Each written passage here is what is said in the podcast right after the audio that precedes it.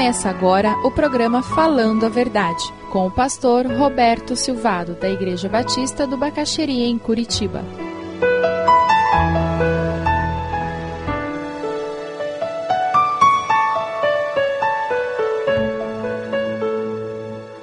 Deus nos dá bens, recursos financeiros, para que nós sejamos mordomos. Eu já contei aqui a historinha, eu gosto muito dessa história e eu vou contá-la para terminar. Um irmão estava cansado de ganhar pouco. Já teve essa sensação? Não aguento mais esse salário. Ele estava cansado de ganhar pouco. Ele era fiel nos dízimos, nas ofertas. E um dia ele convidou o pastor para vir jantar na casa dele. E ele abriu o coração e disse: Pastor, eu estou cansado de ser pobre. Não aguento mais. Todo mês esse aperto, essa dificuldade financeira. Eu convidei o senhor hoje aqui porque eu queria que o senhor fizesse uma oração. Que o senhor pedisse a Deus que ele me desse progresso financeiro. E eu prometo que eu vou ser fiel nos dízimos e vou ser liberal nas ofertas. E no final daquela reunião, daquele encontro, o pastor fez essa oração, aquele irmão disse amém. E sabe o que aconteceu? Aquele irmão começou a ganhar mais dinheiro. Os negócios dele foram crescendo, e ele foi ganhando mais dinheiro, e foi ganhando mais dinheiro, e foi ganhando mais dinheiro. Chegou uma hora em que o dízimo dele era 50% da entrada da igreja. Que tal o seu dízimo ser 50% da entrada da igreja? Aí quando ele fazia aquele cheque, ele sabia quanto entrava na igreja, aquela caneta começou a ficar mais lenta no preencher o cheque. Aquele dinheiro começou a parecer maior do que era. Quem já recebeu uma herança, já fez uma grande venda, talvez já tenha experimentado isso. Na hora que você faz um valor maior. Alguns não, conseguem fazer com a maior alegria no coração. Aí ele chamou o pastor para jantar na casa dele. O pastor chegou, conversaram, casa nova. Ele disse, pastor, eu convidei o senhor. O senhor se lembra aquele dia, anos atrás, quando ele, claro, me lembro, irmão. Tem sido ótimo. Nossa, nossa igreja tem sido abençoada. Nós temos sustentado missionários, plantado igrejas e tal. Ele disse: Pois é, pastor, mas o senhor sabe, 50% do orçamento é muita coisa. O meu dízimo está muito grande.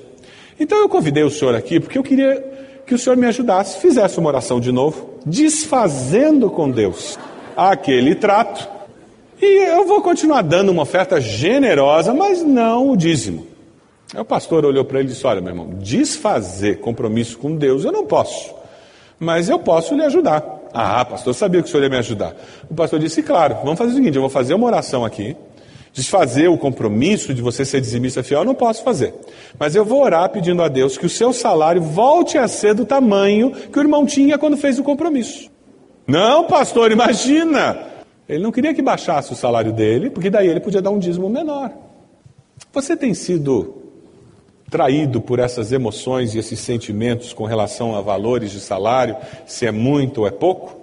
Você tem sido fiel no pouco e fiel no muito? Sabe, ninguém entra no cheque especial para entregar o dízimo, não. É uma ilusão. Quando você precisa entrar no cheque especial para entregar o dízimo, é porque você já gastou mais do que você deveria ter gasto. Porque o dízimo é primícia, devia ter saído já no começo. Eu conheço muitas pessoas que depositam direto na conta da igreja para não correr a tentação de não ser fiel e não entregar as primícias para o Senhor. Essa parábola nos ensina outra lição também, e eu queria compartilhar com os irmãos. Todo cristão recebe oportunidades vinda de Deus. Na parábola, dois usaram bem as oportunidades e um perdeu a oportunidade. E a oportunidade passa por nós, você já percebeu? Tem oportunidades que passam, eu posso até ter outra, mas não aquela. E o que a fé cristã faz conosco é nos dar consciência disso. O viver como mordomos de Cristo nos dá consciência disso. O viver como peregrinos nessa terra nos dá consciência disso, de que eu estou aqui em missão, eu não estou a passeio. Quando a gente está a passeio, eu não quero nem olhar o relógio, né? A gente almoça quando tem fome, não é assim?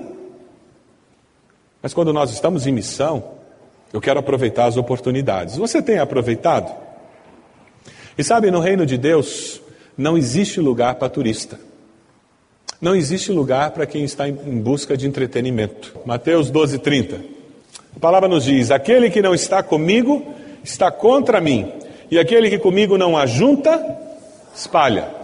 Ou você está com Jesus ou não está, não tem meio termo, não dá para ficar em cima do muro. Lamento informar, no reino de Deus não tem jeitinho. Não existe amigo do Evangelho. Deus tem discípulos, ou ele tem pessoas que ainda estão na rebeldia. Mateus 21, 18, 19. É um texto que muitas pessoas têm muita dificuldade de, de falar esse texto, porque eles acham que não bate bem com a imagem de Jesus. Porque a imagem de Jesus que eles têm é muito daquele cara meio complacente, sem opinião. Aquela imagem assim, meio Madre Teresa de Calcutá, porque você não viveu com ela, aquela baixinha devia ser fogo. Por isso que ela conseguia tocar o que ela tocava, gente. Se você tem uma loja com duas pessoas trabalhando com você, você já descobriu. Ou eu sou firme ou não chego a lugar nenhum, não é verdade? Quem tem dois filhos pequenos, eu acho que já descobriu também, né? Ou eu sou firme ou não faço nada, eles vão me controlar. E olha a palavra de Jesus aqui em Mateus 21, 18 e 19.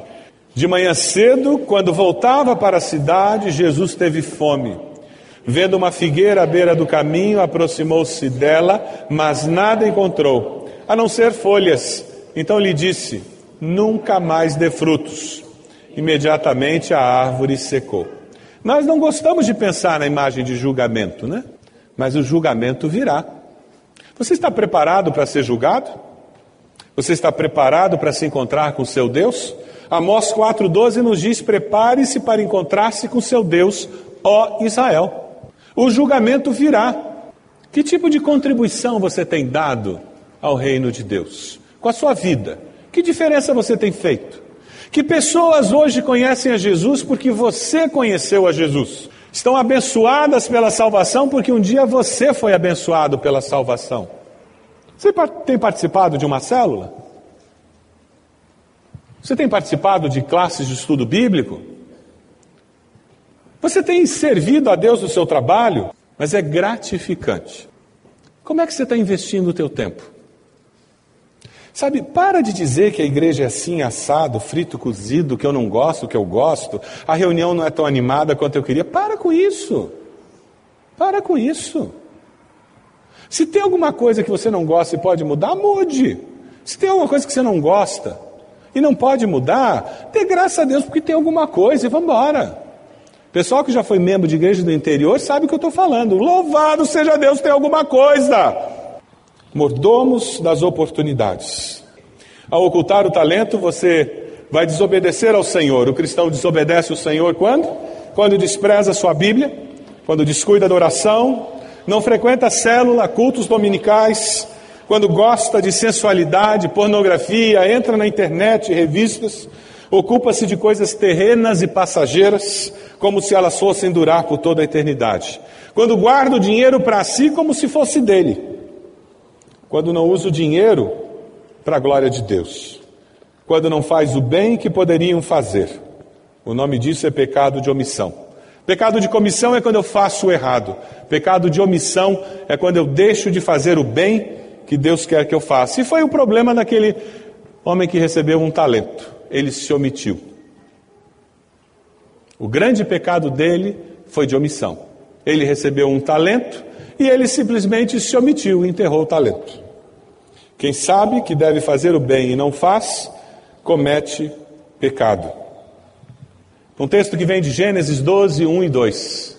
Então o Senhor disse a Abraão: saia da sua terra, no meio dos seus parentes e da casa de seu pai, e vá para a terra que eu lhe mostrarei. Farei de você um grande povo e o abençoarei. Tornarei famoso o seu nome e você abençoarei e você será uma bênção. Obediência produz bênção que abençoa. Eu queria que você olhasse para dentro de você. Você tem sido bom mordomo das oportunidades dadas por Deus? Você tem sido bênção com os dons e habilidades que Deus deu a você? Você tem usado as oportunidades que Deus tem dado a você? Você tem abençoado o reino de Deus, outras pessoas, com os bens e finanças que Deus tem confiado a você? Você tem sido fiel e regular nos dízimos e nas ofertas? Você tem aproveitado as oportunidades de crescer pessoal e profissionalmente? Você já aceitou Jesus Cristo? Você está preparado para se encontrar com o seu Deus?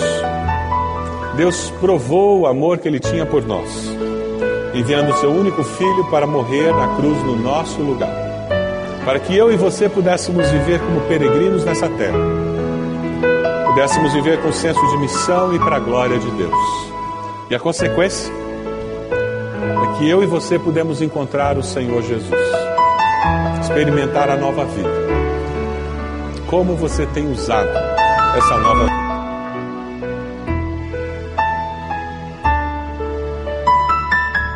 Se você deseja adquirir a mensagem que acabou de ouvir, ligue para 41 33630327. Mencione o título ou o dia da mensagem e envie um e-mail para vida@ibb.org.br.